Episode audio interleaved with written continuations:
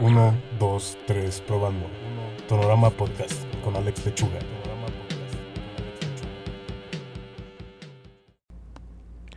Hey, hola, en esta ocasión hablamos con K. Dosman, ilustradora, modalista, diseñadora y directora de arte.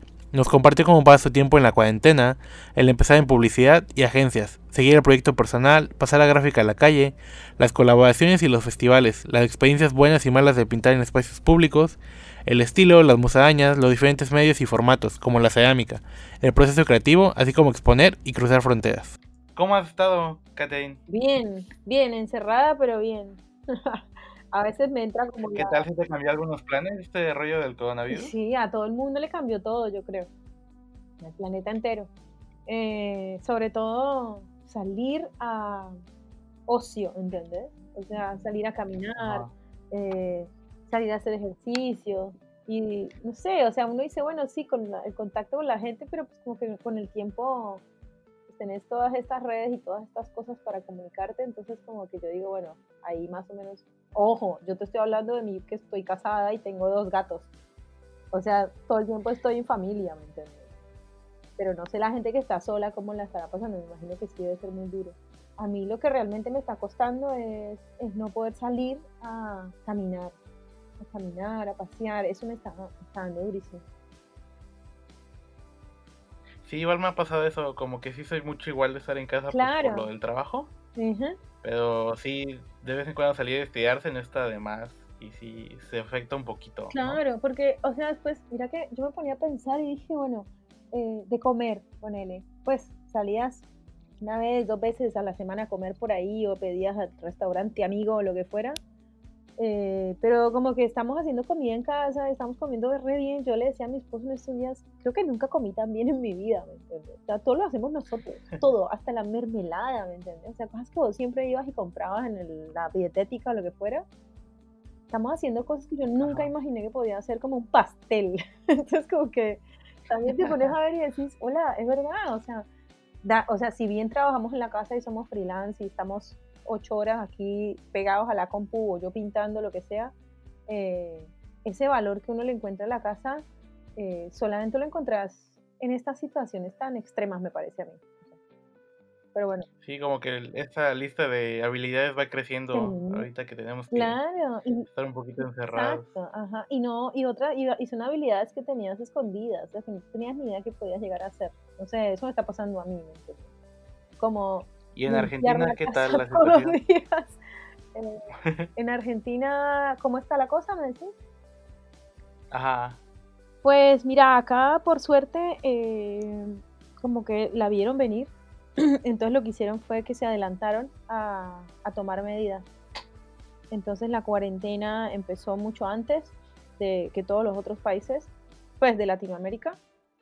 Eh, y de alguna manera lo tienen no absolutamente controlado, pero sí podría ser peor, ¿me entendés? O sea, están como en una, como manteniendo eh, como la curva, como se dice, no la están aplanando, pero tampoco está creciendo a lo loco, entonces parece que por ese lado está bien. Yo como te digo, yo como no he salido ni nada, o sea, estoy viendo, no sé, el diario, veo de vez en cuando, hablo, y sé que la gente está tomando la cuarentena como algo serio, sin embargo, pues no falta la noticia loca que sale por ahí de hicieron un asado en tal parte y se enfermaron 20, entonces como que sí, uh, bueno, siempre hay gente que vive como en, otra realidad, ¿no? pero, pero siento que por ese lado acá está bien, no, no, lo veo tan mal, o sea, sí hay enfermedades, sí hay gente que ha muerto, y, pero también hay como un control, un toque con el contagio. Oye, así me imagino que cada situación se vive diferente. Igual podríamos pasar como que todo el podcast hablando del coronavirus, pero el tema principal aquí es tú. Bueno, dale, dale, cortémosla ahí. sí, eh, pues eres muchas cosas, o sea, ilustradora, artista, diseñadora, modalista y directora de, arte, pero nos podrías contar como que tu comienzo, cómo empezó. Eh, sí, mira, yo eh, nací en Cali, Colombia, estudié en la Escuela de Bellas Artes, estudié diseño gráfico. Allá eh, la Facultad de Artes Plásticas tiene la carrera de diseño gráfico. Y, fue algo muy bueno para mí porque veía clases con, eh, con artes plásticas, con los, de, la carrera. Entonces, no era que solamente nos limitábamos a, hacer, eh, digamos, materias que no tuvieran nada que ver con lo plástico, al contrario, o sea, veíamos hasta el quinto semestre o sexto semestre, vimos parejo con los de artes, vimos eh, grabado, técnicas de impresión, fotografía, todo lo que, digamos, el, el, programa de, de, artes plásticas tenía hasta, hasta más o menos sexto semestre, que eran 10 semestres o 5, digamos, sí, como hasta el quinto semestre estuvimos codo a codo con ellos y fue muy lindo porque como que vimos otra, o, como otra faceta del arte, ¿me entiendes? O, de o del diseño que nosotros estábamos haciendo, como que eso incluyó, pues como que nos, nos enriqueció un montón a los que estudiábamos diseño, ¿se entiende? Entonces, y luego sí ya había las otras materias de, no sé, computadoras y todas estas cosas que, pues al final es la herramienta de uno, ¿me entiendes? Como diseñador. Pero bueno, ahí estudié ahí, me gradué y empecé a trabajar en publicidad, que creía que era lo único que podía hacer en mi vida. Entonces trabajé unos 10 años en publicidad. Y, pero sin embargo trataba de meter un toque del dibujo. Yo desde niña dibujo. Eh, y mi mamá como que me ayudaba mucho con eso. O sea, me metía a cursos de cosas de niña. ¿entendés? Me acuerdo que una vez me metí a un curso de óleo. Y hacíamos puros bodegones. Yo tenía, no sé, 15 años. Eh, como que por suerte mis padres siempre fueron como muy perceptivos con eso, con lo que a mí me gustaba.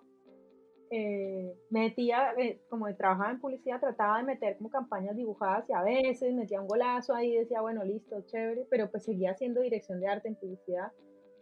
Un momento me cansé, me vine a Argentina de vacaciones porque pues nada, quería conocer y había una convocatoria para Cartoon Network de aprender a animar. Entonces mandé, quedé, pero me dieron la mitad. Bueno, quedé y empecé a estudiar y me di cuenta que me gustaba más dibujar.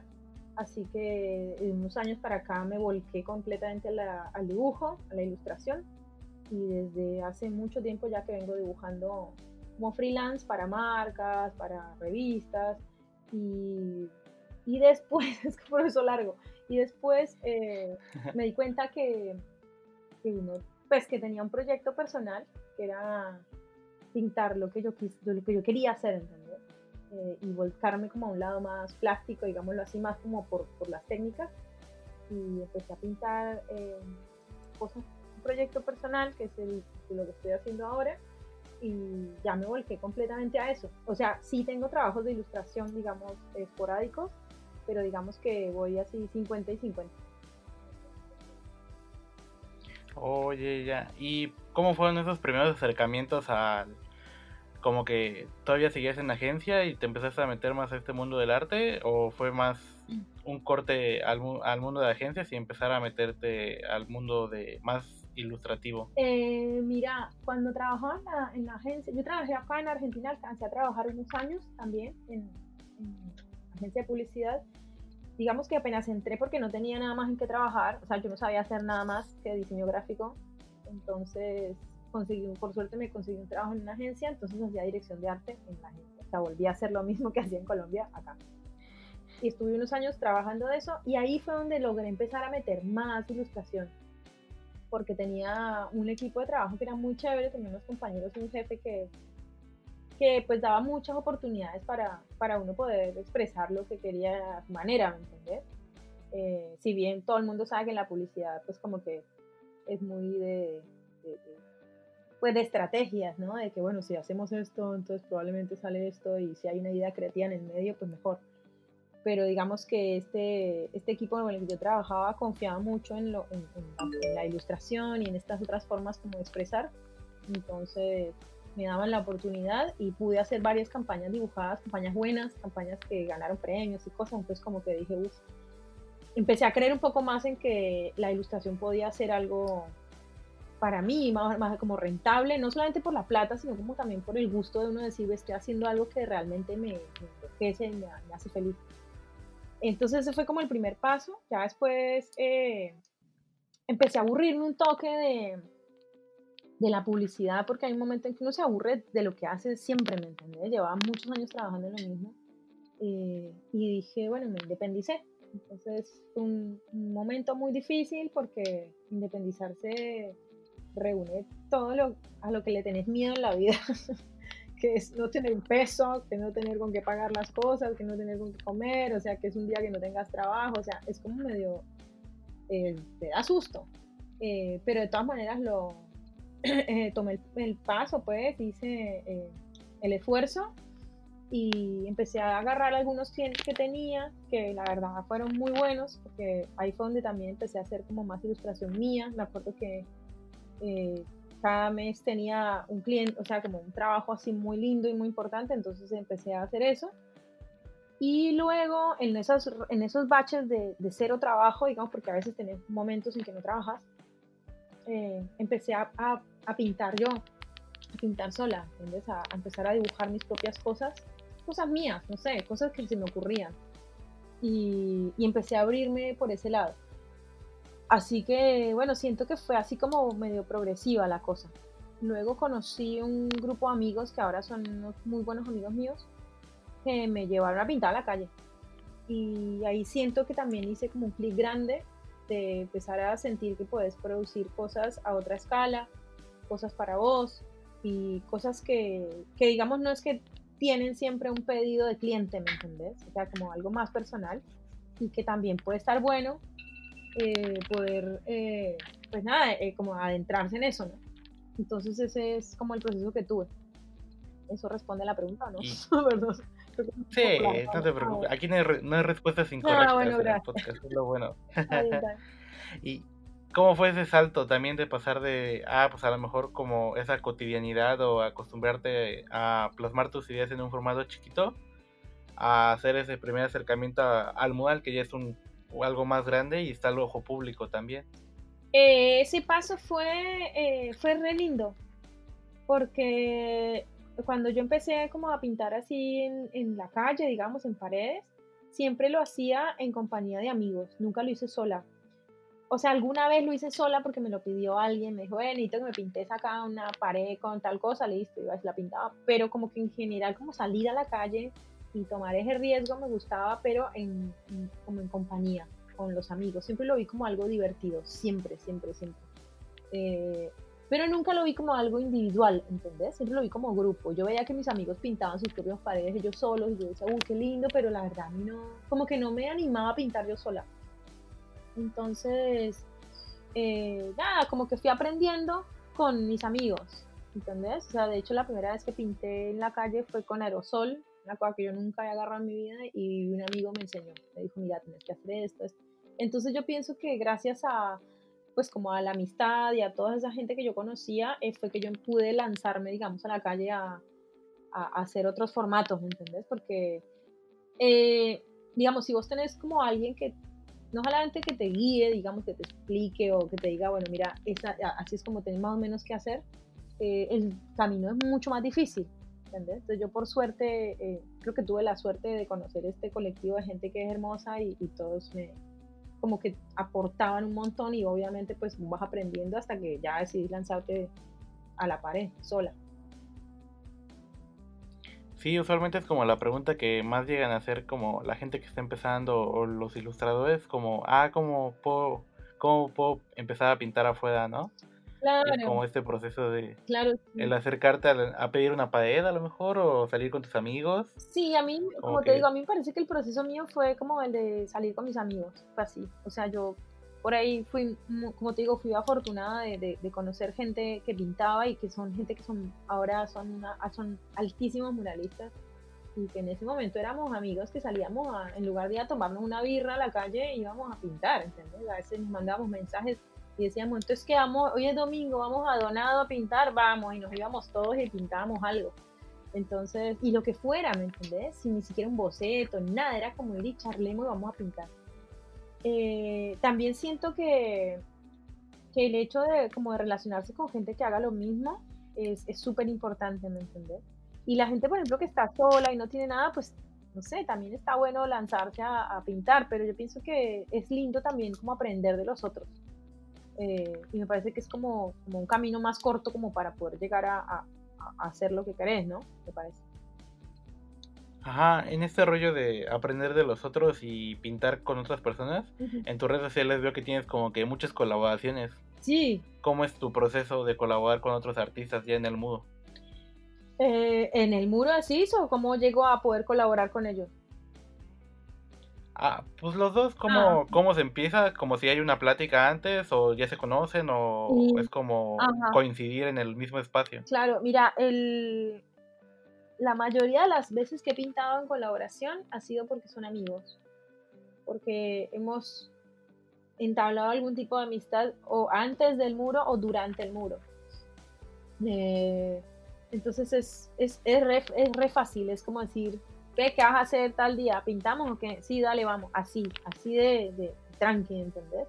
O alguien que te escribe y te dice, ve, me encanta tu... Porque es que como que cuando vos haces algo, como digamos, como pintar paredes, eh, vos empezás a relacionarte con gente que hace lo mismo. ¿Por qué? Porque ves la pared de alguien y le decís, uy, qué lindo lo que hiciste. O sea, yo no sé, yo soy así, ¿entendés? Soy de muy de, de, de decirle a la gente que me gusta lo que hace, porque, no sé, me parece lindo. No, no por babosear ni por alabar, sino como por, porque no te puedo decir, a vos, por ejemplo, tu trabajo, a mí me encanta lo que vos haces y una vez te lo dije, me parece, como que te escribí te dije, uy, qué lindo, tal cosa. Eh, entonces, no sé, eso genera como empatía, ¿entendés? Entonces, es, eh, ¿qué vas a hacer? Me encantaría pintar con vos. Bueno, dale, hagámosle, sí, listo, tin, tin. Nos reunimos. eh, y puede ser de dos formas. Puede ser eh, de hacer un boceto antes, digamos, eh, teni- teniendo siempre la pared. O ir y caer allá y decir, bueno, mira, ¿qué vamos a pintar? ¿Por qué no hacemos esto? Entonces en el momento sale. Eh, esa es como, como, digamos, las dos posibilidades del proceso. Eh, es lindo cuando tenés algo súper planeado porque sabes que a la fija vas a ir a pintar y va a ser algo muy lindo. Pero también es chévere llegar y improvisar, ¿entendés? Aunque, a ver, como que las dos cosas, depende de, de- de los intereses que tengas con la persona que pintas. Eh, así que bueno, puede ser muy planeado o puede ser así como muy informal. Y ya en el muro, eh, yo no sé, yo, yo trato siempre como de ser muy abierta a lo que la otra persona quiere. De hecho, hasta a veces han tenido tipos de, de estilos, digamos, yo viste que hago como volumen y eso, y hay gente que hace cosas planas. Entonces, como que a veces he tratado como de adaptarme a las cosas planas, decir, porque yo sé que es mucho más fácil, digamos, para mí poder llegar a hacer eso que decirle a esa persona, mira, necesito que hagas este volumen, ¿me entendés? ¿Se entiende? Eh, así que sí, me, me adapto como mucho a, a la otra persona, porque pues la idea es pasarla bien, ¿entendés? Tampoco es generar un conflicto en que, ah, no, pero es que vos haces esto y yo no, nada, es como, como llegar a un acuerdo, es, es como bailar, lo veo yo, ¿me entendés? Como que vos bailas de esta manera, yo también bailo de la tuya y los dos llegamos al mismo ritmo, es casi lo mismo. Entonces es, ese es como el proceso, digamos, no sé si, lo expliqué muy bien, pero es lo que yo casi siempre hago cuando pinto con alguien. Y entre en esa parte de procesos que nos estás platicando, también cómo fue ese salto de, ah, pues estoy pintando con mis amigos, lo disfruto, pero la gente ya me empezó, empezó a querer murales míos o piezas mías en su lugar. ¿Cómo fue ese salto ya de algo más comisionado? Eh, pues mira que te confieso que yo tenía miedo de pintar sola, porque mm, siempre como que veía como la, como la pintada en la calle como, como diversión, siempre, como una diversión, como estar feliz, cagar la risa con mis amigos, poniendo música, esto, esto y lo otro. Porque la verdad que la pasas muy bien. O sea, no sé, vos te imagino que también lo has hecho y, sabes que es pintar con otra persona y divertirse y escuchar música y, que los vecinos te traigan cosas. Vea, chicos, les hice este pastel. ¿entendés? O sea, como cosas re lindas que se generan con, con esas juntadas y más cuando tienen que ver con pintar. Eh, y yo tenía un poco como de miedo ¿no? Como a estar sola haciendo eso en la calle, ¿entendés? No tener una compañía al lado, no tener eh, ese, ese momento como de como de alegría, ¿entendés? O sea, no te digo que me, como que lo rechazaba, pero sí tenía un poco como de, pues como, como de prevención con eso. Cuando me llaman y me dicen, ve, eh, me gusta mucho lo que haces, ¿será que puedes venir y hacer algo acá? Yo, bueno, listo, vamos. Entonces pinto uno y por suerte esa persona como que era súper amable todo el tiempo ahí, yo ponía musiquita y empecé como a sentirme, me puse mis audífonos y ya empecé como a sentir que estoy yo sola acá y, me empezó a gustar muchísimo también, eh, tanto como pintar eh, con amigos. Entonces empecé como a encontrarme a mí, pude como eh, concentrarme un poco más en lo que quería hacer y siento que de ahí fue que yo empecé a sacar como unas piezas mucho más interesantes pintando sola, digamos. Eh, y ese fue el salto, o sea, es como no tener a nadie que te resuelva nada, no decirle a alguien, vea, a vos te parece que ese, pie le quedó bien, no, a vos te parece que es a mano, no, o sea, ya te toca a vos, ¿entendés? Entonces como que es un trabajo más personal y, y es muy bonito, es muy, muy lindo también. Entonces siento que ese salto fue medio difícil, más porque a veces tenía que enfrentarme con condiciones de clima, yo sola, o a condiciones de, de altura, que vos decís, uy, qué miedo yo acá arriba, eh, sola, ¿entendés? Porque siempre necesitas algo ahí como de que agarrarte y si es una persona mejor. Pero bueno, nada, como que empezás a trabajar sola, como siempre lo hice, y en mi casa, sentada, en pijama, pero en una escalera o en un andamio o lo que sea. Eh, entonces fue, fue como una, una situación rara, pero linda también a la vez. Entonces ahí, ahí fue cuando fue como ese salto, ¿no? Eso es lo que, lo que me preguntaste. Sí, está súper bien explicado y sí, también ese miedo de las alturas, pues ya, si se cae uno, pues ya que se caigan los dos con más confianza. O al menos que, agarres, que te agarres de uno o que el otro te vea y te diga que te quiere y te suelta la mano o algo. No sé, le sueltas la mano, tipo... Pero bueno, ay no, creo reírnos de eso, pero, eh, pero sí, sí, te digo, es como... Ojo, yo he estado en lugares donde llegan y te visitan amigos, se suben al andamio o lo que sea y y es maravilloso, ¿me entiendes? También es re lindo, es como recibir una... Pero hay un momento en que ya decís como que, bueno, listo, chao, quiero ponerme a pintar yo sola y quiero ponerme a, como a, compenetrarme en lo que estoy haciendo y, y, ahí es donde te digo que es como la parte más fuerte de, de todo eso. Sí, ya como que está bien esa parte de convivir, pero en algún punto como que ya te quieres concentrar un poquito más en la pieza, porque también la pieza te empieza a exigir más un poquito más de concentración, sí, ¿no? Exactamente. Y como en este rollo de, ah, pues la gente ya se empezó a interesar como, pues ya hay un, intercambio entre dinero por una pieza y todo eso, pero también está este rollo de los festivales. ¿Cómo fue esa experiencia para ti al empezar a, a pintar en festivales? Eh, está buenísimo porque cuando cuando te llaman o cuando te escriben y te dicen, hola, mi nombre es fulano, hago el festival tal cosa y te quería invitar, vos decís, ¡uy, qué bueno! O sea, porque siempre estás como tratando de, de, quedar, ¿no? Yo digo, o sea, yo pienso que hasta, hasta el más capo o capa de los que pinten mural, cuando son invitados a algo, es como decir, ah, qué lindo, me invitaron a algo, ¿me como cuando te invitan a un cumpleaños, o decir, ah, qué chévere, voy a ir a una fiesta. Es eso, que te tuvieron en cuenta para invitarte a algo. ¿Por qué? Porque, sos, porque tu trabajo les interesa. Entonces, esas es como de las experiencias más bonitas que hay. También está la experiencia de anotarte a un festival decir, hay una convocatoria y vos te escribís cuando decís, pum, quedaste, o cuando dicen, sacan la lista y no quedaste. O sea, es como, es como una sensación muy rara, es una felicidad tremenda cuando quedas y una felicidad tremenda cuando te invitan. Eh, y también es como una oportunidad de, de hacer algo eh, chévere y algo lindo. Entonces, nada, eh, para mí la experiencia de que te inviten o de estar en festival es hiper enriquecedora para vos y, y es como una oportunidad, como te digo, de poder producir algo para, para tu portafolio, ¿me entendés? También es lindo eso porque pues nada, te dan todo y además te pagan. O sea, es una maravilla.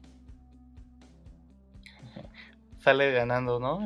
por donde lo veas en los Sí, para mí sí. Igual, ojo, hay unos que están súper bien organizados, pero así que vos decís, esto es una maravilla, tener de todo, abrís la boca y te llega, o sea, decís, ve, no sé, necesito un pincel de punta, todo lo tenés, hay otros en que, ajá, toca pintar con las uñas, ¿entendés?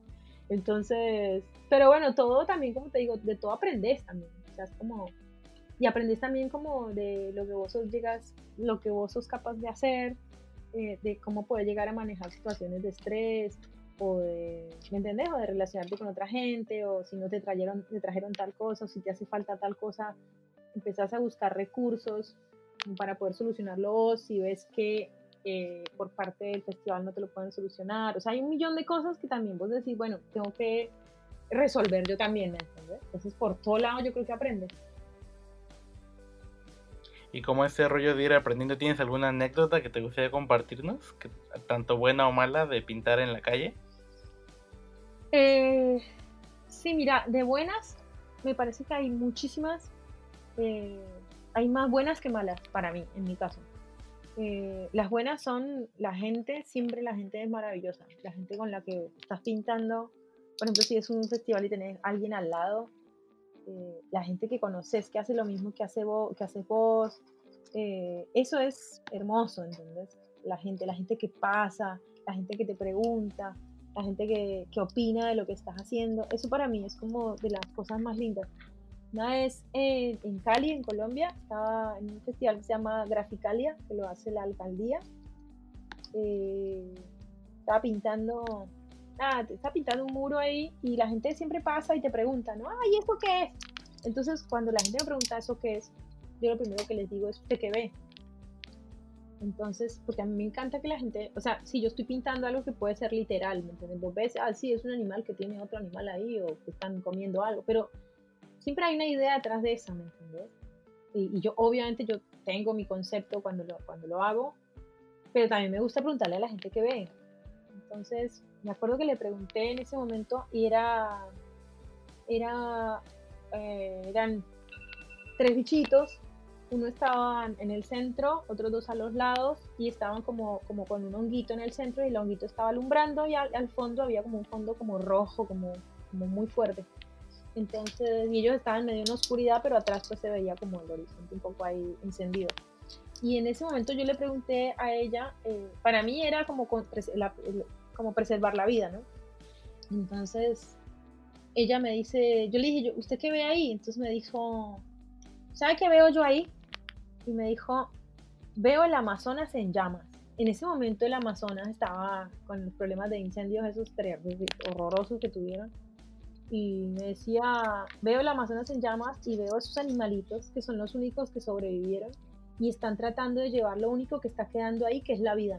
Una señora que acaba de pasar algunas bolsas de mercado, donde las acaba de comprar en el mercado ahí en la esquina, y yo me puse a llorar, ¿entendés? Y yo dije, no puede ser esta señora lo que ve y era hermoso y, y, te lo juro que se lo agradecí. Le dije, eh, lo que usted está viendo ahí es, es la realidad y es súper sensible y es muy hermoso y es lo que yo quiero empezar a transmitir. Entonces yo le pedí a ella que se me dejaba usar eso y cambiar completamente lo que yo estaba haciendo para poder usar ese concepto que ella me había dado. Y claro que sí, que, que al contrario, pues que, que sentía feliz de que, que le hubiera gustado lo que ella había visto. Entonces, esas son las cosas que, por ejemplo, yo siento que son más lindas de todas, ¿entendés? De lo que vos puedes mostrarle a la gente. Y esas son las experiencias que yo digo que son las que no voy a olvidar nunca de pintar. O sea, lo que la gente ve en lo que vos estás pintando.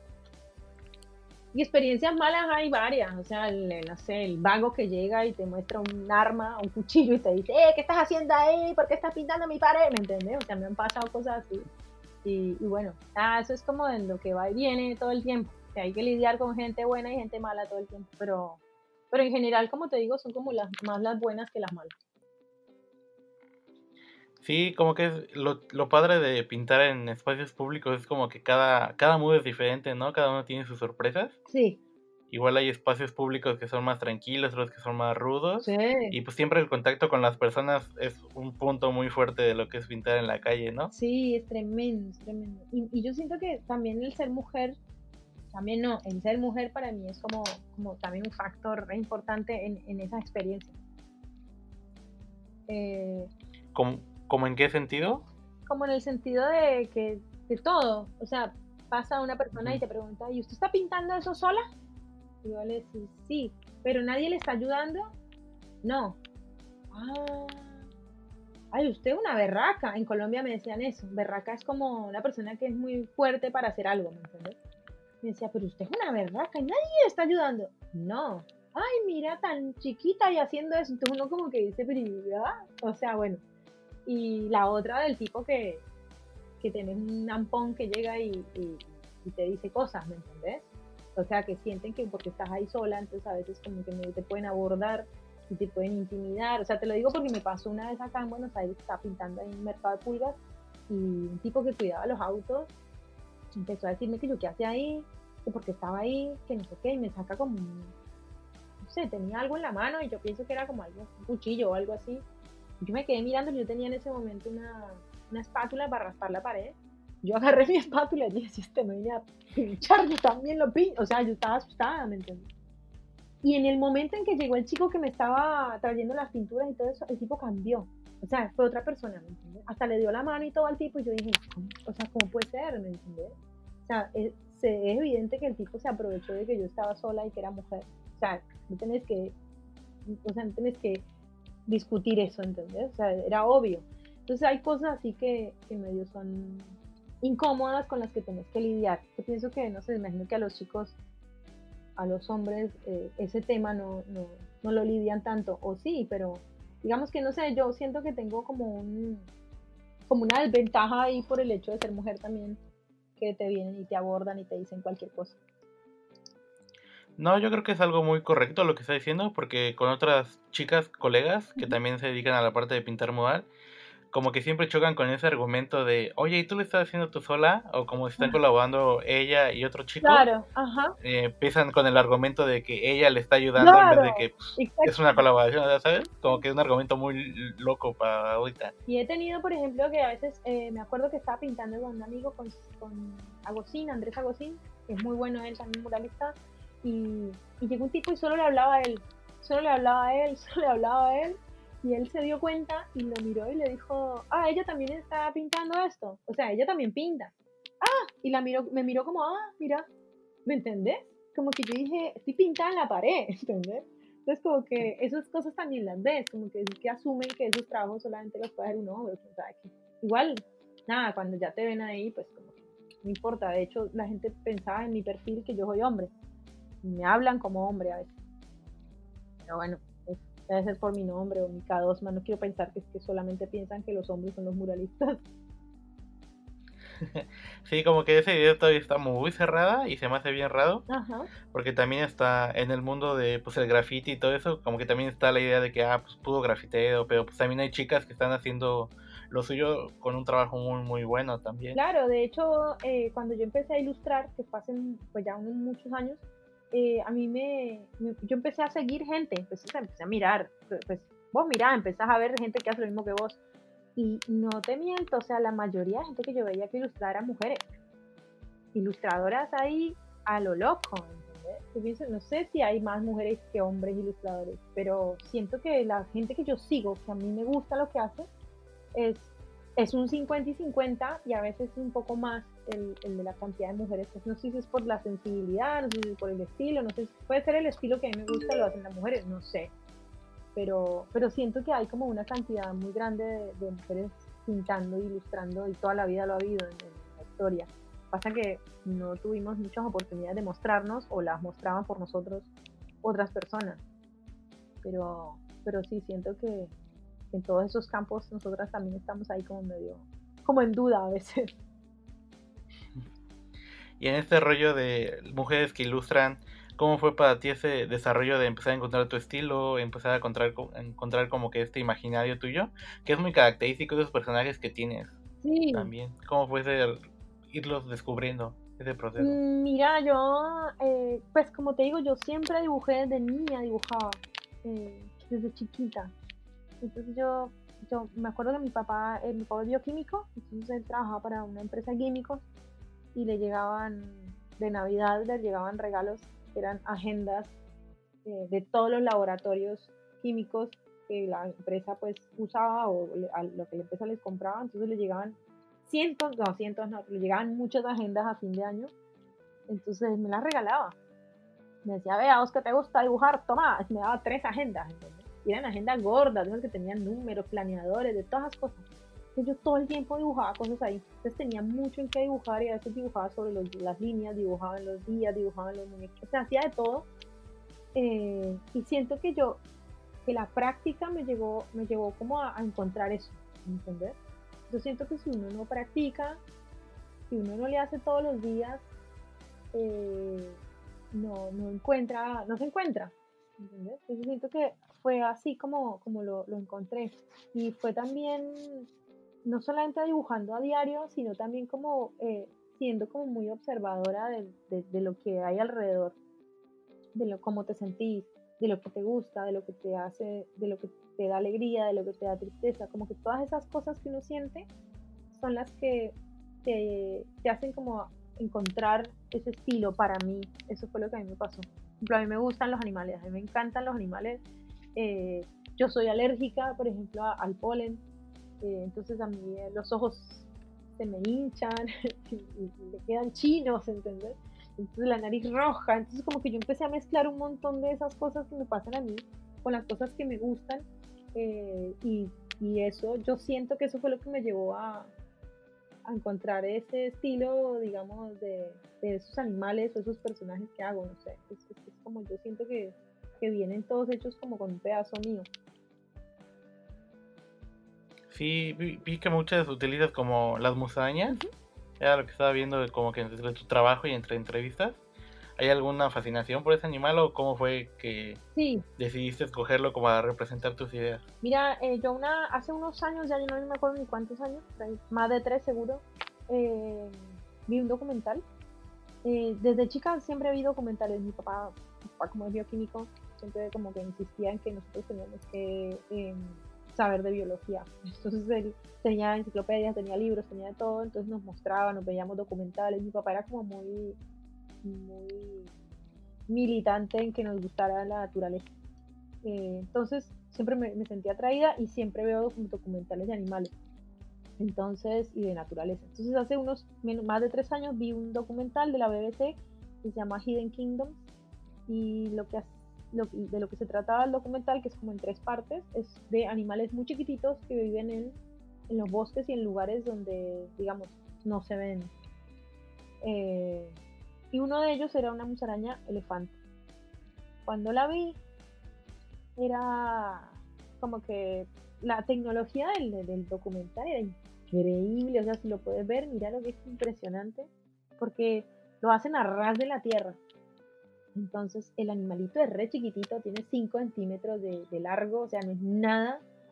Eh, y tiene que lidiar con un millón de cosas alrededor durante toda su vida, que es re corta, o sea, no dura ni un año a veces la vida del pobre bichito, eh, pero es hiper guerrerita, ¿entendés? O sea, como que ella se abre camino y se abre camino literal, es que hace como unas autopistas entre la pradera para poder moverse rapidísimo, porque primero todo se la quiere comer, todo la puede matar y además tiene que reproducir, ¿me entiendes? Tiene que vivir. Entonces, cuando yo vi ese documental, yo me sentí como identificada con el personaje porque pues todo el tiempo estás en esa lucha, ¿me entiendes? Como en esa lucha de, de vivir, de sobrevivir, de, de, hacer lo que te gusta, de, de, de, pasarla bien, ¿me entiendes? Entonces me sentí como muy identificada con ese animalito y, y, por eso decidí como hacer como una, como una oda a a lo chiquito y hacerlo grande. Poder llegar a, a, ponerla como en un mundo como de su tamaño, si se entiende así. Sí, y ya teniendo bien identificado lo que te gusta retratar en esa parte siendo los animales y haber, trabajado como que tu estilo, eh, ¿cómo, ¿cómo empieza tu proceso creativo? Como el seleccionar los tonos, la composición, ¿cómo es ese procedimiento que sigue cada dos man para realizar una pieza final? Eh, mira, casi siempre eh, lo que hago es primero elegir como, bueno, yo no es que tenga un proceso, pero bueno, ya que estamos hablando puedo decirte más o menos de lo último que pinté, como lo dicen. Entonces, lo que siempre hago es eh, saber en dónde lo voy a pintar, qué soporte voy a usar y a mí me gusta usar madera. Hay una madera que se llama Guatambu, que es una madera acá del sur del continente, de, de Latinoamérica, que se da en Argentina, Paraguay y Brasil y es una madera muy dura, muy dura, que es con la que hacen, por ejemplo, las tablas de skate, ¿viste? Que, son, que hacen como un prensado, que hacen como una encima de otra, como un tipo sándwich, que la van juntando y hacen eh, una madera hiper fuerte. Esa es el guatambú. Entonces, eh, la elegí no solamente porque es dura, sino porque es clara. Tiene unas vetas muy suavecitas entonces como que puedes pintar encima de ella sin que se pierda la beta, pero que la beta tampoco pues invada tanto el, la, obra que voy a hacer. Eh, elijo la madera, siempre tengo maderas en mi casa cortadas, son finitas, como de 3, 3 milímetros de ancho o 4 con él. la elijo mucho, eh, siempre me fijo de que esté muy bien la superficie para poder pintar. Y después eh, bocetar. Bocetar, yo como todo el tiempo estoy pintando y todo el tiempo estoy dibujando, siempre trato de tener algo como, como en lo que estoy trabajando. Entonces, eh, muchas veces son dibujos libres, digamos de algo que se me ocurrió en el momento, o a veces son cosas que realmente siento que debo como expresar eh, por ejemplo, la situación mundial, ponerle a la situación de la, inmigración, porque pues, yo soy inmigrante viviendo, soy colombiana viviendo en otro país, entonces esos temas, digamos, como que siempre los tengo ahí como fresco, entonces eh, trato de, empezar a, sacar una idea y un boceto con esos, con esos, con esos temas, ¿me entiendes? Eh, los paso a lápiz y ahí ya empiezo a tirar todo lo que, me ocurra acuarela, acrílico, bueno, mucha mezcla de cosas. Y me gusta experimentar bastante con lo que pasa en la madera y la pintura. Sí, es lo que he visto, que también como tienes este curso en doméstica para la banda que también le quiere echar un ojo. Sí. De pues, tu proceso sobre madera. Sí, sí, sí. Esa es una cosa que yo empecé a, a, ver que había gente que pintaba sobre madera. De hecho, se pintaba sobre madera viejísima. Eh, pero empecé como a experimentar, ¿viste? Como que la típica de que siempre la tapas, que hay que tapar toda la madera, la otra es que dejas un pedazo, la otra es que usas, o, empecé a usar óleo sobre la madera, pero me di cuenta que la madera como absorbe tanto, entonces toda esa grasa del óleo era como una aureola de óleo alrededor, entonces había que tratar la madera al final, ponerle un, aceite de algo para emparejar todo la aureola esa de grasa del, del óleo eh, me gusta el óleo, me parece lindo, pero también me gusta la acuarela. Entonces empecé como a investigar, investigar yo, como, como a hacer pruebas de ensayos y errores. Y, encontré como un camino muy lindo entre la madera y la acuarela eh, por un montón de motivos, porque es transparente, porque el color no es opaco, porque el color es vivo, porque bueno, es un montón de cosas mezcladas eh, también con acrílico, con tiza pastel, bueno, en fin, si quieren métanse al curso que ahí, ahí lo explico paso a paso y está buenísimo porque quieren aprender alguna...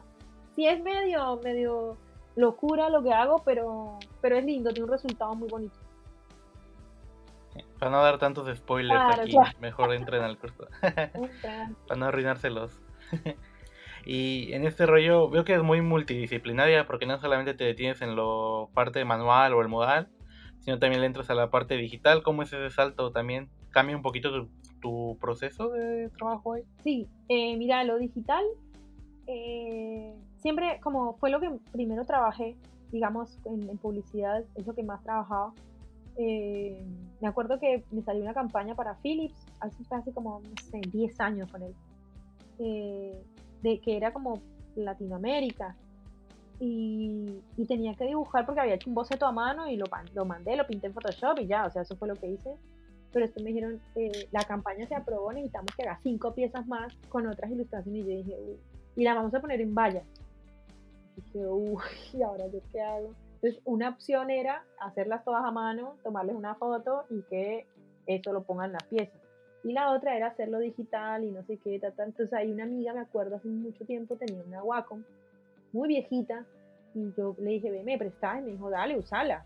Y ahí empecé, yo dije, bueno, vamos a probar, y ahí con eso hice esa campaña. Saqué siete pines con una tabla, no tenía ni idea cómo funcionaba, y aprendí a usarla. Así que, no, fue más de 10 años, fueron como, no sé, 12 años con él, hace por ahí 12 años que hice eso. Y, y, desde ahí me llamó la atención la tabla, me compré una Wacom también, o Wacom, como le dicen, eh, y empecé a, ilustrar yo, empecé a conocer pinceles, empecé, porque Photoshop lo manejo desde que me gradué de la universidad, te digo, año 2000, hace mucho, o sea que Photoshop, pues lo conozco, ¿entendés? No es que aprendí ayer. Eh, y vi, yo pienso que la primera versión que usé fue como 2.1, una cosa, una cosa absurda de Photoshop. Eh, y ya, y trabajo en eso, trabajo en eso y, empecé como a investigar mucho sobre, sobre todo como en, en los pinceles eh, y sobre todo, ¿sabes con qué? Con amigos que son ilustradores muy capos y capas de digital, que hacen eh, pintura digital, que también conozco, acá vivir en Argentina me, me dio esa posibilidad de conocer gente muy buena en ese tema y también como de poder decir, ve, vení, vos cómo haces esto, ¿no? Vení, yo hago así, así, así, ¿entendés? De amigos, de venir, sentémonos acá y, y, y, veamos cómo es que vos lo haces. Entonces, nada, ese fue como el paso. Como te digo, la práctica, o sea, es un cliché decirlo, pero la práctica es el maestro. O sea, vos no practicas, no puedes esperar a hacer una cosa maravillosa nunca. O sea, digo yo, a no ser que seas tocado como con una varita tipo futbolista que no haces con don pero de resto hay que darle y darle y darle al Procreate, al Photoshop, a todo lo que exista para poder como vos también encontrar cómo expresar eh, visualmente algo, ¿no?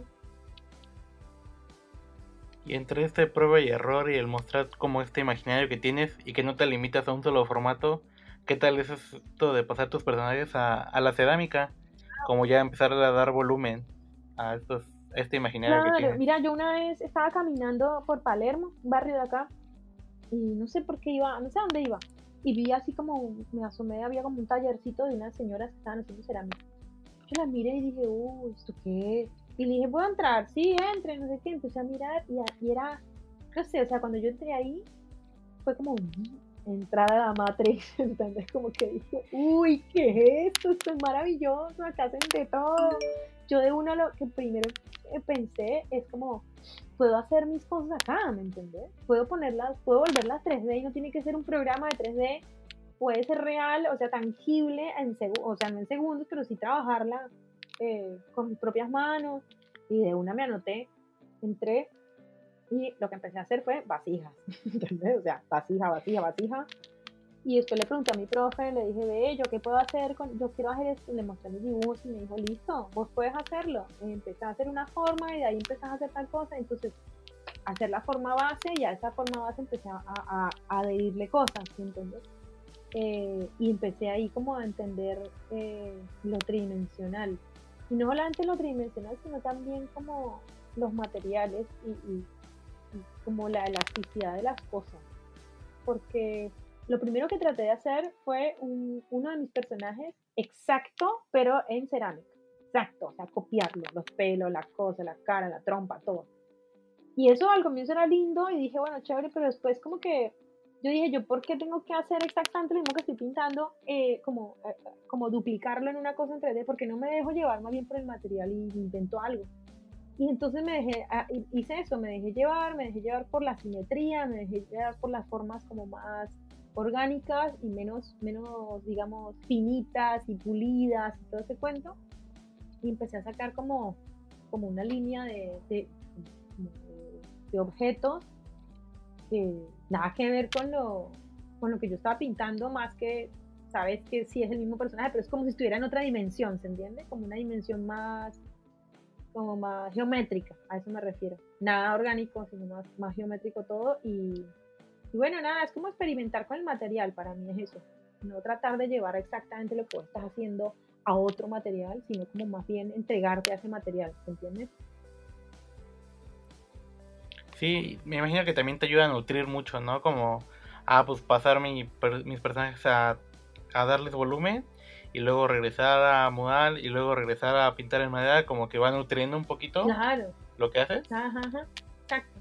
Sí, como que eh, también te das cuenta de cómo, cómo están construidos, ¿no? Sobre todo eso, porque vos siempre pintas plano, poner, pintas que la trompa vaya para un lado, pero como que es lo que vos crees que es.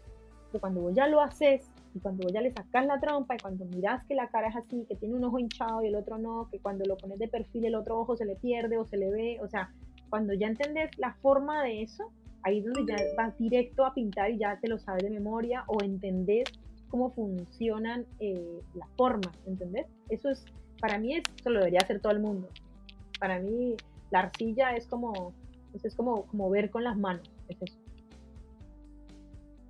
Sí, ¿no? Como que te ayuda a ver a tus personajes desde otra perspectiva, como que ya empezar a pensar qué tan bien se mueve su cuerpo ya en un material 3D, ¿no? Y como en ese rollo de, pues, todos los diferentes formatos que manejes y todo, pues haces un buen de trabajo y cómo se siente cuando ese trabajo empieza a cruzar fronteras, el exponer afuera de Argentina o exponer afuera de Colombia. ¿Cómo ha sido esa experiencia para ti? Em, pues, eh, sabes que a mí me parece que como que te mueve mucho como esa seguridad que uno nunca tiene de si estoy haciendo bien las cosas o las estoy haciendo mal. En el momento en que vos estás siempre pensando en que, oh no, ¿será que lo que yo estoy haciendo está bien? Porque siempre te llega eso. O sea, yo no conozco ninguna persona que esté completamente segura de lo que hace y diga, ah, sé, nada, sé yo ahí, nada. Soy lo más. O sea, por suerte no conozco a nadie así. La mayoría de gente como que como que sabe lo que está haciendo, pero también uno tiene un miedo, ¿me entiendes? Todo el tiempo. Decís como que, ¿será que yo voy por un buen camino? ¿Será que lo que estoy haciendo vale la pena? ¿Será que cuando pum te llaman y te dicen, ve, va a haber una muestra en tal cosa y te invitan, chévere. Pero y eso, como te digo, es como los sociales, como que te da mucha, mucha seguridad también, como que te reafirma un toque el no la estás haciendo tan mal. Pero la otra de las exposiciones es como es como que tenés que estar siempre en la jugada, ¿entendés? Tenés que estar siempre como, como en la producción de algo para vos poder vender también, para vos poder vivir, porque no es solamente que yo me financio yo, ¿entendés? O sea, yo tengo que pintar para que me compren un cuadro y, para yo poder vivir de esto. Entonces, lo de las expos y las muestras eh, tienen eso, o sea, tienen como ese trabajo de, digamos, de mucho tiempo de, de- de dedicar a una serie de piezas en las que vos decís, bueno, vamos a tener una continuidad y esto lo vamos a, a hacer de tal manera para que se pueda vender. Entonces, esa experiencia de poder llegar y, y- y hacer para vender eh, es como que cierra todo, ¿entendés? Cier- Cierra todo el círculo, cierra de lo de que empiezas a producir, te da gusto hacerlo, eh, es lo que más, digamos, lo que, lo que más te lleva tu tiempo y eso, todo eso tiene que terminar en que sirva de algo, ¿entendés? Que sirva y que se pueda vender. Entonces, las muestras y las exposiciones para mí son, son eso, ¿entendés? Es como decir, mira, yo te entrego este producto que es, estoy yo ahí metida, es como mi vida lo que te estoy dando, y si vos me la compras, es lo más, ¿entendés? O si vos la expones, también es lo más. Entonces siento que es una experiencia muy linda que, que para mí es como lo que, como te digo, es lo que cierra todo. Es como que todo ese esfuerzo cierra en una muestra y en una expo y en una venta de una obra. Entonces como que es, es un proceso que, que yo siento que también hay que vivirlo y que hay que trabajarle mucho a eso. Entonces, eh, eso es lo que yo siento en- con respecto a las muestras. ¿sí? ¿Se entiende? Sí, como que también está bien bonito ver cuando la gente empieza a comprar tus Claro. piezas, ¿no? Como que dices, le está dando el valor que, o sea, yo le di un valor a la pieza al momento de hacerla y al momento de pensarla, Claro, y ya cuando una persona la obtiene es como se siente muy lindo saber que ese esfuerzo pues tuvo su recompensa. claro. Y también sabes como algo que, por ejemplo, yo, yo aprendí con el tiempo, que fue eh, que cuando vos pintas algo y te gusta muchísimo, muchísimo, decís, bueno, hice esta serie de, de cuadros, ¿entendés? De obra, hice una obra que se llama Éxodo, ponele.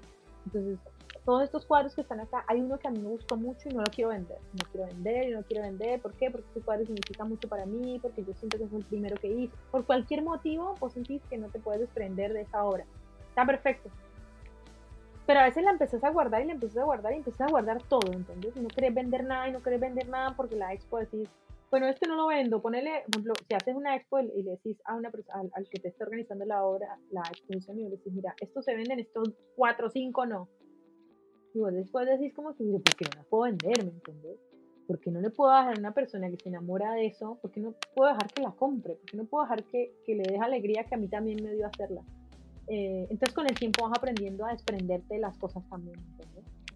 Entonces siento que, que, por eso te digo, las muestras y las expos te dan mucho eso, es como desprender, como tú estás trabajando en algo que adoras y querés muchísimo y se lo entregas a alguien para que él se lo dé a otra persona, eso es como también aprender de la vida, es como de, de soltar, ¿me entiendes? Eso es lindo también. Sí, es como este proceso de, ah, pues tengo que aprender a dejar las piezas ir para empezar a, a empezar a, a darle otras piezas, Claro. ¿no? Como una cadenita. Y también ese rollo de, pues una forma también de mostrar nuestras piezas, que no solamente sea en exposiciones, son las redes sociales. ¿Tú qué tal bien te llevas con las redes sociales? Eh, bien, bien, pues yo creo que bien. Pues yo trato de, de subir cosas tanto de trabajo, o sea, sobre todo cuando, Instagram es lo que más uso, estamos, Facebook ya, ya casi no, pero bueno, no lo abandono tampoco. Pero en Instagram eh, sí, estoy subiendo constantemente cosas, eh, pero prefiero en los posteos que subo, prefiero subir cosas que ya estén terminadas. Eh, o por ahí alguna cosa que yo veo que, digamos, está quedando bien y le quiero tomar una foto para una expectativa o algo así, pero por lo general subo cosas ya terminadas y cosas que a mí me gustan mucho. No subo cualquier cosa, ¿entendés? Porque digo, bueno, tampoco voy tengo que mostrarle a todo el mundo, o a todo el mundo, a los que quieran ver cualquier, cualquier cosa ahí que suba que la verdad no sea tan, tan chévere, ¿me entiendes? Eh, entonces, o sea, siempre trato como de dar, de, subir cosas eh, interesantes y cosas terminadas. Y en las historias sí subo cualquier cosa, porque sé que no va a durar mucho.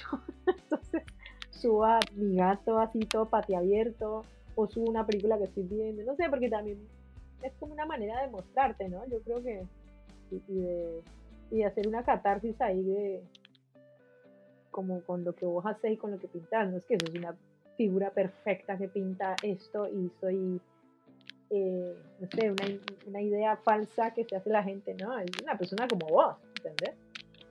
Entonces, con las redes sí soy, soy constante. Ajá, como mostrar quién es la persona que está detrás de estos trazos, ¿no? Como que yo también tengo un gatillo y me pongo a jugar con él o me pongo a ver películas como todas, ¿no? No todo el tiempo estoy pintando. Claro, y no vivo en una mansión y la paso mal y, pinto, en, ¿entendés? O sea, como que, no es, o sea, es como una, como esa falsedad que muestra todo el mundo todo el tiempo de su vida perfecta. No, no es así, ¿entendés? O sea, no sé. Así yo pienso que uno también tiene que si a usted gusta lo que hace alguien, está bueno un poco saber quién es esa persona, tampoco por chismosear y decir, ay, mira, viste lo que hizo fulano, no, pero decir como que, bueno, porque es que muchas veces hay gente que, yo hablé con muchas personas que dicen, ay, pero, em, viste esa, esa, esa que subió la foto de no sé qué, y uno dice, ¿qué pasa? No, pues que yo pensé que, que más o menos vivían en un pedestal, y yo decía, no, son gente como vos. O sea, Banksy en estos días subió el, el baño de su casa todo rayado, ¿me entendés? O sea, como que es gente como uno, entonces eso también está bueno como que la gente también se acerque, que vos sepas quién es esa persona que es igual a vos. Sí, es como esa parte, también el acercamiento con las personas, ¿no? Que puede que la otra persona esté, no sé, por ejemplo, España o Rusia y eso es que sea fácil de en un clic ya ver tu trabajo y que te manden un mensaje felicitándote o que hayan sentido una conexión con tu pieza desde lejos, es como muy padre también. Claro, sí, sí, a mí me encanta contestar esas cosas, a mí me escriben y yo siempre les escribo, o sea, les respondo algo, a veces cuando no respondo es porque por ahí no lo vi, pero por lo general siempre te respondo alguna cosa, ay, muchas gracias, ven, a veces me charlo con gente, me he hecho o sea, he como tenido conversaciones re largas con gente que me escribe, que, que me engancho a hablar y, chévere, ¿me entiendes? Está bueno, también hago lo mismo, a veces le hablo a gente así la loca que le habla a los demás, pero a veces siento como que me responden y, está bueno, porque como te digo, somos gente y todos estamos en las mismas, nadie más que otro, y pues ¿qué te cuesta también hacer, responder algo? No nada. Tampoco con el que se zarpa, pero tampoco le voy a negar un saludo a nadie, ¿me entiendes? Sí, sí, nunca está de más responder los mensajes. También es como si se dio él un tiempo para felicitarme o hablar sobre mí o mostrar mi trabajo, pues, ¿por qué no regresárselo con un muchas gracias? Gracias, claro. Sí, sí, eso sí, es verdad. Igual una de las cosas que permite las redes sociales, pues ver, ver el trabajo de los demás, ¿no? ¿Tú qué opinas sobre este, la, sobre el arte aquí en Latinoamérica? ¿Cómo lo has visto? Está buenísimo, está buenísimo, está buenísimo. Todo lo que se está produciendo acá es increíble, es increíble. O sea, yo, yo creo que no tiene, o sea, si bien tenemos un, montón de años de diferencia, digamos, de histórica, ¿no? Con Europa, ponele. Yo siento que eh, Latinoamérica es una explosión de, de todo, de todo, hay de todo o sea, las cosas más, de cosas increíbles que he visto que se hacen, he visto que son latinoamericanos. Igual yo lo tengo muy, como, como muy separado eso, ¿no? De que, ah, es que los latinos y los, no. Siento que, que como que, que hay un montón de corrientes, digamos, de, ilustración que se como, sí, son corrientes, lo veo así como estilos, que hay gente que está siguiendo esos estilos. Por un ejemplo, a ver, digamos, no sé, el anime, poner. Pues como para no ir tan lejos. Eh, es un estilo en que mucha gente se dedica a hacerlo y lo hacen muy bien. Eh, pero como que cosas originales, digamos, eh, se ven, se ven a lo loco y se ven muchísimo acá en, Latinoamérica. Ahorita que estuve en Colombia, conocí gente que, te juro, yo decía, eh, Ave María, no puede ser demasiado bueno, ¿entendés? Que es muy buena, te caen la quijada. Entonces, siento que, no, que estamos como a la par. Como te digo, por más que ellos tengan una historia, pues, no sé, de, antigua, un poco más, digamos, del arte occidental que conocemos mucho más larga que la nuestra, eh, siento que nosotros también estamos como a la par, pero te digo que no, lo veo tan separado, lo veo como que enganchan re bien todos los estilos de acá y del resto del mundo, así que siento que hay un, ah, por momentos hay como identidades, ¿no? Como en, en, el, en el mural, como que sí sentí identidad en Colombia y que siento un poco en Latinoamérica, pero en general como que se mimetiza bastante bien. Sí, en Colombia es sorprendente la cantidad de talento que mm. hay. Bueno, igual como en general Latinoamérica te topas proyectos muy, muy buenos. Acá también, acá en Argentina, te digo yo, a veces pongo a ver y, y me quedo, pero así como, wow, no puede ser, o sea, son demasiado buenos. Pero como te digo, o sea, es como parejo. Para mí no es todo igual. Ahora en Perú también vi, eh, estuve viendo una chica, un chico ahí que me invitó a una cosa para trabajar en algo y, estuve viendo y tienen una, calidad tremenda, los peruanos también, los brasileños ni hablar, los chilenos, venezolanos, conocí unos venezolanos en Colombia también. Mejor yo, como te digo, o sea, para mí es como que está parejo, Es una cosa muy rara porque ahora todo el mundo tiene acceso a todo, a todo. Entonces, pues tener acceso a, a lo digital, tener acceso a las pinturas, puedes pintar en la calle, pues, hay como una libertad que está buenísimo.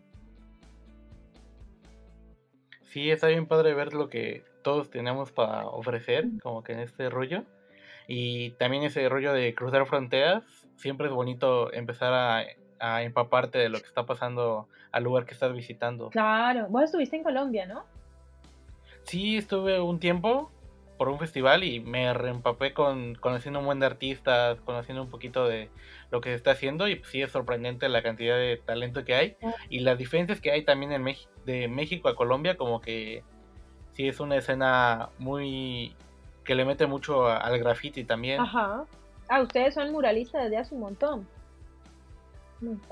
Sí, pues se puede decir que la corriente empezó aquí en México y se fue extendiendo. Y es muy padre ver también como luego me tocó estar mucho con unos chilenos y me dijeron que, por ejemplo, eh, habían ido muralistas a Chile en los años que estaba en auge, había, habían pintado allá, ¿no? Y es como conocer estas conexiones que hay en Latinoamérica a partir del arte y el mural, ¿no? Tremendo, increíble. Y bueno, es lo que va a pasar durante, o sea, pasan muchos años y va a pasar lo mismo, este momento en el que el mural es así como que está en furor, ¿viste? Se va a hablar de eso, vamos a llegar a un momento en que vamos a decir, o van a decir, ¿se acuerdan en, en la época en que Latinoamérica era como, se hacía mural todo el tiempo? Bueno, es esta época para mí. Y hablando de esta época, ¿nos puedes contar como un poquito en lo que andas haciendo ahorita? ¿Algún proyecto que andas desarrollando? ¿O te andas llevando un poquito más leve ahorita con esto de estar un poquito más en casa? Sí, ahora estoy requieta en la casa. Eh, pues mira, hubo momentos en que sí me, me, estuvo pegando fuerte. Como te digo, eso de no poder salir a, caminar. Aunque como te digo, yo trabajo en la casa. Pero sí siento ese vacío ahí como que como que cada vez es más grande el salir a pasear y, caminar y andar en bici. Yo soy muy de, hacer esas cosas, ¿no? Tampoco te digo que voy a todo el tiempo en la calle, pero sí tengo mis momentos de salir. Y, bueno, eso me está dando duro y, y, empecé como, como, con una curva muy extraña de eh, sentarme a ver televisión. A ver televisión, no, a ver películas. Veo, yo, a mí me encanta el cine, veo muchas películas, bajo muchas cosas, veo series a veces. Eh, entonces empecé como con un proceso de aplastada en el sillón 10 días él. Luego empecé a tomar un poquitito ahí como el pincel y a dibujar, luego como que otra vez aplastada, luego empecé a juntarme con amigos así de manera online para poder hacer cosas, charlar y dibujar a la vez y ahora arranqué, ahora arranqué eh, ponele que de 15 días de no ver nada, eh, porque sí, me, me, me, pegó un toque como un bajón así como emocional, pero ahora ya arranqué, arranqué y estoy pintando ahí unas cosas, de hecho pinté uno hace poco para, pues pensando en esto de la pandemia, eh, y ahora estoy sacando, no sé, haciendo puros experimentos, ejercicios, cosas como para probar a ver qué, para hacer cosas, para no volverme loca. Pero bueno, eso es lo que estoy haciendo ahora. Y de proyectos, nada, porque es, es muy loco ahora, ¿entendés? Ahora no, es que no, no sé, o sea, si alguien tiene la verdad de cómo, de que te diga, mira, lo que hay que hacer es esto, esto, pues que la, que la publique y así vamos a ser todos y todas felices, porque la veo como muy incierta, ¿entendés? Está todo muy incierto. Porque yo, por ejemplo, gran parte de mis ingresos es de vender obras. Y, pues la gente ya ahora no puede ir a una galería, la gente ya no puede ir a una tienda de arte. Y, bueno, tocó, no sé si por internet, o sea, no sé, ¿me entiendes? Es una cosa que hasta ahora no tengo la más mínima idea de qué hacer. Lo que sí sé es que estoy haciendo muy buenas tortas. Cualquier cosa me pongo a hacer tortas. Pero, pero sí, es muy raro, muy raro, un momento muy raro. Sí, se vienen como momentos muy raros y de cambio, pero creo que también está bien como que darse un respiro y decir como, ah, bueno, creo que puedo desacelerar un poquito las cosas. Mm. Y también a lo que estaba platicando con Pegatina, que él mencionaba que es como que un buen momento como también como para retomar ciertas cosas olvidadas o aprender cosas y si cuando termine esto de la pandemia, pues salir con mucho fuego del hogar. Sí, o sea, lo, lo que yo creo que va a pasar es que... Eh es que vamos a salir a hacerla toda, ¿entendés? Todo el mundo va a ir desesperado a hacer todo. Eh, y bueno, está bueno eso también, porque vamos a querer hacer de todo, van a haber oportunidades para hacer de todo. Y pasa que hay que esperar, hay que esperar y hay que tomarlo con calma.